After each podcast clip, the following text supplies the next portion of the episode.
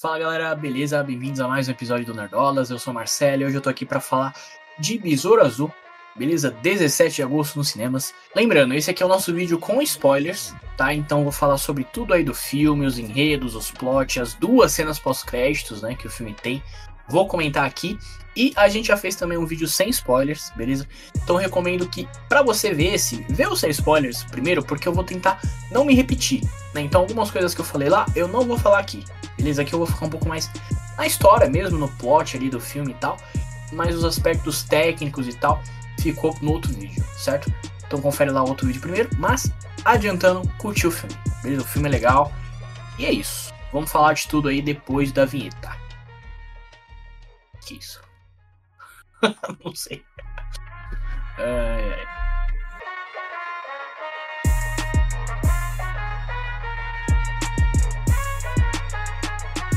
Beleza, então vamos lá. Besouro Azul, Blue Beetle, certo? Mais um filme aí de super-herói da DC. Direção de Angel Manuel Souto, certo? O roteirista é o Garrett Dunnett Alcocer. E o elenco principal aí, como todo mundo já sabe, conta com Cholo, Mariduena e Bruna Marquezine, beleza? Que é a Bruna Marquezine, certo? Ó, como eu já falei no vídeo sem spoilers, o filme é muito simples, tá ligado? Acho que tudo no filme assim é, é, é muito simples. E isso não é uma coisa ruim, tá? Isso não é uma coisa ruim, porque a gente tem visto em, em Hollywood e também no, no mundo dos super-heróis que, assim, muitas vezes os caras não fazem o simples, tá ligado? O mínimo. Muitas vezes os caras não fazem o mínimo, tá ligado? Então, então assim, quando a gente tem um filme que faz o simples e faz o bem feito ali, acabou. Funciona. E é por isso, por isso que o filme funciona para mim. Então eu falei, todos os aspectos técnicos, direção, fotografia, trilha sonora, tudo isso é, é tudo muito simples. E o roteiro também. O roteiro é muito simples, mas para mim ele funciona. Como eu já falei no vídeo com spoilers. Cara, a família do, do, do Jaime, né, do Jaime Race ali no, no filme, é, ela funciona muito bem. Diferente de alguns outros filmes que já tentaram forçar essa parada de família. Aqui eles estão lá e eles estão muito bem, né? Então o filme já começa ali com o Jaime uh, voltando para a cidade dele ali, que é Palmeiras City, né?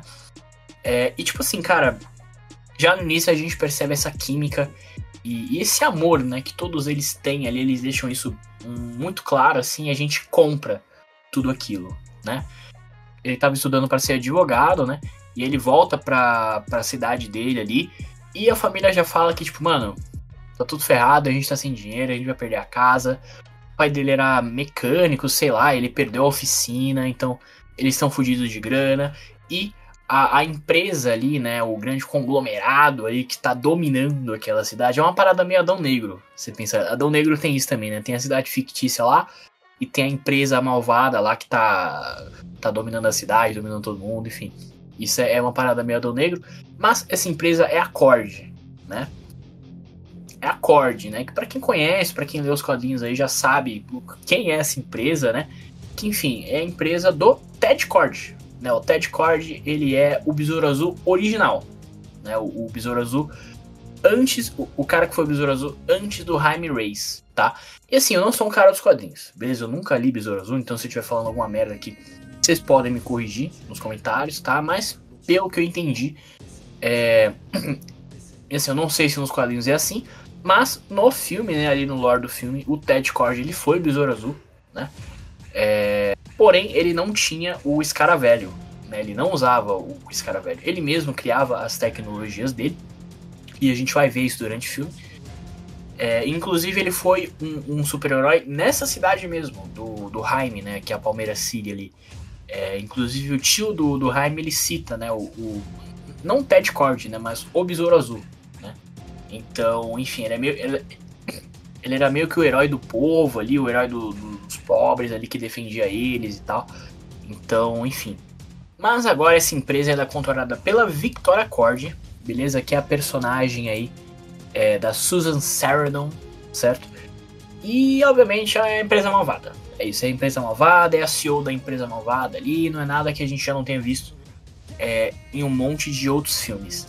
E o interessante de toda essa história é que a, a personagem da Bruna Marquezine, que é a Jenny Cord, né, ela é filha do Ted Cord, né? Inclusive o diretor já tinha falado isso anteriormente. Então ela Então ela, além de ser filha do Ted Cord, do Besouro Azul original, ela também é brasileira. Tá? Na história do filme mesmo, ela é brasileira, eles citam isso. E aí, enfim, né, o, o Jaime ele volta ali pra cidade, achando que ele vai conseguir um emprego bom e tal, aquela parada, e ele não consegue. E ele e a irmã dele acabam indo trabalhar pra própria, pra própria Cord ali, né, empresa, é, como faxineiro ali mesmo, né, limpando alguma parada ali e tal, era o tampo deles ali. E em um desses dias do trabalho, ele acaba vendo uma discussão entre a Victoria e a Jenny, né, porque a, a Jenny, que é a personagem da Bruna Marquezine, ela não ela não curte o rumo que a tia dela tá dando para a empresa, né? Então o pai dela tava dando um rumo diferente para a empresa, tentando ajudar um pouco mais as pessoas de baixa renda e tal, eles falam isso durante o filme. E a Victoria não, né? Ela é a CEO do mal ali, que tá criando que tá criando arma, que quer criar o exército ali do, do dos Besouro Azul. Com a tecnologia do escaravelho, né? Que eles chamam ali de OMAC, que é o, o exército de um homem só tá ligado? Que, mano, é uma parada bem Homem-Formiga, tá? Você já tirou aí o, o Homem-Formiga 1, tá ligado? É, aquela, toda aquela introdução do Homem-Formiga 1, do, do vilão principal ali, o, o Jaqueta Amarela, que ele quer criar o exército do, dos Homens-Formigas ali, usando a tecnologia PIN e tal, é a mesma parada aqui, beleza? Só que é a tecnologia do escaravelho, é o que eles estão tentando é o que eles estão tentando replicar ali, certo? Então a, a Jane ela acaba tendo uma discussão ali com a Victoria e tal, tal e o Jaime ele entra no meio, né? O Jaime que tava tampando ali, ele entra no meio e, e defende, né, a, a, Jane. E nisso ele perde o emprego dele, a Victoria manda ele embora. E depois a Jane passa o telefone para ele, né? Passa o telefone dela para ele, ó, pô, foi mal aí que aconteceu, tal, você perdeu seu emprego aí, me liga que, que eu te arranjo outro emprego, beleza? Passa lá na corda amanhã, eu te arrumo outro emprego. E é isso, é assim que eles se conhecem. E no outro dia ele vai atrás desse emprego aí, né? Vai encontrar com ela lá. E ela tá fugindo, né? Ela rouba o escaravelho ali e entrega para ele fugir, né? E, enfim, proteger ali o escaravelho, igual a gente já viu no trailer, né? Então, assim, cara, é, é tudo bem simples, mas para mim funciona, beleza? Eu admito que eu fiquei pensando que, tipo, mano, foi meio fácil demais ela pegar o escaravelho. Porque, tipo, ela entra numa sala lá, o escaravelho tá jogado em cima de uma mesa. E, e, ela pega, coloca ele numa caixinha de hambúrguer e sai. Tipo assim. E é isso, tá ligado? Tipo, é a parada que, mano, no começo do filme eles mostram, né, a Victoria e o, o capanga dela maior ali, que é o Conrad Carapax. Eles atrás do escaravelho, né? Eles encontram em algum lugar lá um, um bagulho que, mano, não, o escaravelho tá aí, com certeza, eu tô procurando isso a minha vida inteira, mas agora eu encontrei. E aí eles deixaram ele em cima de uma mesa ali para qualquer um pegar.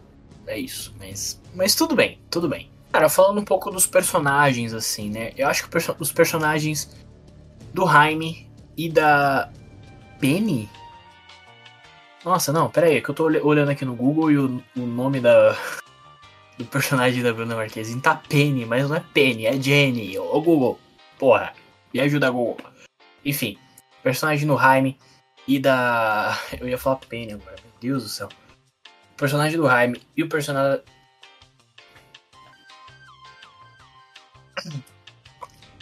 O personagem do Jaime e o personagem da Jenny funcionam muito, tá? Eles têm essa química é, durante o filme que vai evoluindo, né? A relação deles ali vai evoluindo e tal. Eles, e aí tem um momento bem emotivo que a Jenny fala da mãe, de, da mãe dela, de como o pai dela sumiu e tal, e enfim. Mas eles têm essa química, tá ligado? Dá pra ver que eles têm essa química e funciona bastante a relação deles no filme. E falando assim dos personagens, eu acho um, um outro grande destaque é o personagem aí do George Lopes, que é o Rudy, que é o tio do Jaime, tá? Que, cara, mano, ele é um cara todo malucão, tá ligado? Ele é o cara que faz a piada no trailer lá do, do Batman, é, é fascista, entendeu? E, e, é nesse nível assim, tá ligado? As, as, piadas dele. Mas, cara, funciona. Eu acho que ele é um personagem muito legal, todo, todo malucão e tal. E assim, uma coisa que funciona, mas é bem, é bem qualquer coisa, são os vilões do filme a Victoria Cord, que é a CEO da empresa ali, né? Ela é a grande vilã e tal. Mas um outro vilão ali também, que é o capanga dela, né? Que é o Carapax, cara, é, é bem qualquer coisa também, né? Eles não têm profundidade nenhuma assim no filme, não tem não tem motivação, não, não tem nada disso. Eles realmente não focam nisso no, no, roteiro do filme. Só no final do filme que eles vão dar um background, né, pro personagem do Carapax, que ele e aí eles mostram que ele era de algum país, eu não sei qual país exatamente, Cuba, mas algum país desses aí que teve a, uma invasão dos Estados Unidos, uma parada daquela ali que sempre rola, e ele perdeu a mãe dele nesse passado e por causa disso ele, tipo, ele fez tudo o que podia fazer, tá ligado? Pra se manter vivo, entendeu? E uma parada que ele fez foi isso, né? Virar o capanga ali da, da Victoria. E, e não só isso, mas ele é tipo um ciborgue no filme, tá ligado? Porque mês passado que ele perde a mãe dele, rola uma explosão zona lá, tá ligado? Que a mãe dele morre. E acho que ele perde o braço, ele perde parte das pernas, sei lá. Então ele é meio que um ciborgue, tá ligado? E ela trata ele como, como isso, tá ligado? Pô, o cara que eu vou fazer os experimentos aí, vou fazer tudo que. Vou fazer com ele aí tudo que eu precisar para chegar ali no objetivo final, né? Que é aquele. Que é aquela tecnologia lá do escaravelho, o exército de homem só lá e tal. É, e ele é descartável e é isso, tá ligado? E, tipo, só no final do filme que ele vai perceber isso, né? O, o Jaime acaba poupando ele, né, na, na, luta deles e tal, e aí ele percebe, pô, realmente eu tava enfrentando a pessoa errada aqui, né? E aí, enfim, ele acaba matando a, a, a Victoria e tal. Cara, eu falei um pouquinho no vídeo sem spoilers, e assim, a personagem da Bruna Marquezine, ela tem um grande destaque nesse filme, tá ligado? Ela não é só o par romântico do, do Jaime, ela tem uma importância porque ela é a pessoa que está inserida dentro da empresa. E como ela é filha do Ted Cord, né, que era o Besouro Azul antigo, que criava várias tecnologias e tal, eles usam muito isso durante o filme, né? Então Jaime e o tio dele, eles vão pro laboratório lá do, do Ted Cord, eles várias tecnologias lá, eles usam essa tecnologia para estudar o escaravelho, né, que entrou, entrou pelo rabo dele. eles brincam com isso durante o filme. É, e, e, no final também eles usam né, essa tecnologia, a família do Jaime usa para salvar ele, né? Porque numa parte do filme a Victoria ela, ela acaba levando o Jaime, ela prende ele, ele ali e tal. E, enfim, eles acabam usando toda essa tecnologia para salvar ele. E, cara, lá pro final também tem uma cena da Bruna Marquezine que é bem legal, que ela fala em português, mano. Tipo aquela frase de efeito, tá ligado? Que a personagem dela usa para fazer uma reviravolta ali com a vilã do filme. E ela fala em português, beleza? Eu não lembro o que, que ela fala. Eu não lembro o que, que ela fala, mas ela fala em português e o cinema foi a loucura nessa hora. É isso. E é bem legal. Bem legal, bem legal. Mas é isso, sabe? Falando de evolução dos personagens, motivação assim, é, é tudo bem, bem simplesão. É, e o personagem do Jaime é completamente motivado pela família dele, né? Então, tipo, durante o filme eles falam, né, que para ele tirar o escaravelho de dentro dele só se ele morrer. Então, tipo assim, ele vai ter que aceitar aquele fardo de ser o herói e tal. No início ele não quer. É aquela parada clichêzona. E aí a gente tem que falar de um momento chave aí do filme, que é o seguinte, né? Ali na virada do, do segundo pro terceiro ato, né? A Victoria e os capangas dela ali, eles prendem o Jaime, né? E levam ele. E nessa confusão e tal, o pai do Jaime acaba falecendo, né? E cara, eu achei interessante porque eu consegui me emocionar com isso, por incrível que pareça. Porque, tipo assim, a gente teve o The Flash recentemente, que assim, não, não dá para não comparar. Mas no The Flash, na primeira vez que eu assisti, cara, eu, eu não consegui me emocionar, tá ligado? Eu não consegui me apegar muito com a mãe dele, com o pai dele ali, toda a história e tal. Eu não consegui, tá ligado? Não consegui me emocionar com aquilo. Mas no Besouro Azul, que tipo, é a primeira vez que eu vejo qualquer coisa desse personagem, eu consegui, tá ligado? Porque, mano, a família dele tem tanto carisma, tá ligado? Os personagens têm tanto carisma, tanto. Tem uma química tão legal entre eles que você consegue. Consegue se apegar a eles e você consegue se emocionar ali também. É, quando rola essa cena, né? Do, da morte do pai dele ali e tal. Então tem um momento que ele tá ali entre, entre a vida e a morte, né? Porque eles estão tentando meio que extrair o poder do escaravelho dele, né? Pra levar ali pro, pro exército de um homem só lá, pra tecnologia da, da Cord. E a Victoria fala, né? Não, se o moleque morrer, tanto faz, tanto faz. Só só está aí os dados que a gente precisa e é isso, tá ligado? Então ele tá no momento ali entre a vida e a morte e tal. E aí rola uma cena meio que. que é meio que no afterlife ali, né? Com, com o pai dele. É uma parada meio. Guardiões da Galáxia, né? A gente teve recentemente o Guardiões da Galáxia, que tem a. Tem a cena com o Rocket lá, né? No, meio que no céu ali, no Afterlife, falando com a Layla e tal. É meio que aquilo, né? E, e aí o Jaime fala com o pai dele ali. Que assim, o diretor tentou fazer uma parada visualmente meio diferente ali, tá ligado? Tipo, como se fosse um, um sonho mesmo, sabe? Ele entrou num, num, universo paralelo ali, aí rola umas paradas esquisitas ali, como se fosse um, um, mundo dos sonhos ali, tá ligado? É, é o que ele faz ali nesse Afterlife. Eu não curti tanto, eu não curti tanto. Eu acho que se ele tivesse feito uma parada mais simples, funcionaria melhor também, tá ligado? Mas aí é aquilo, né? No começo do filme o Jaime tem a conversa com o pai dele, ele fala, pô, eu não sei qual que é o meu propósito e tal. O pai dele fala que ele também não sabe, mas a gente continua aqui até a gente achar. E aí nesse Afterlife, né, eles chegam nessa conclusão, pô, o meu propósito era esse, tá ligado? Vou ser o Besouro Azul, vou salvar aqui a minha família e tal. E o propósito do pai dele era esse, tá ligado? Era dar o, era dar o estalo ali para ele, tá ligado? Para ele ser esse herói que ele precisa ser. Que enfim, não é nada diferente do que a gente já tenha visto anteriormente, mas funciona, funciona, beleza? Eu acho que fica legal no filme. Cara, eu acho que de avaliação final é isso, basicamente, sabe? É um filme família, família mesmo, assim, tá ligado? É um filme bem sessão da tarde, assim, tá ligado? É, eu acho que é um respiro, assim, para descer que a gente precisava, porque o Flash, ele veio. Ele veio com tantas promessas, tá ligado? E ele não entrega o que ele promete ser, tá ligado? E talvez se o Flash não tivesse vindo com toda essa carga, igual foi o Besouro Azul, que desde o início, o marketing do filme e tal, sempre foi uma parada bem humilde, tá ligado? Eu acho que o Flash teria funcionado ainda mais. Como o Besouro Azul funciona aqui, entendeu? E é isso, cara. recomendo que vocês vão assistir o filme, beleza? Dia 17 de agosto, nos cinemas. Lembrando mais uma vez, a gente teve a oportunidade de assistir o filme aí na, na Premiere que rolou em São Paulo, tá? Então a gente foi assistir o filme no dia 10, uma semana antes do lançamento, que foi uma sessão especial que a Warner fez só para os fãs, tá ligado? Então, mais uma vez, agradecer aí o pessoal da Warner e agradecer também ao pessoal da Cholo Mariduena Brasil, que foi quem cedeu aí o ingressinho para mim, pra gente poder estar tá assistindo lá antes, certo?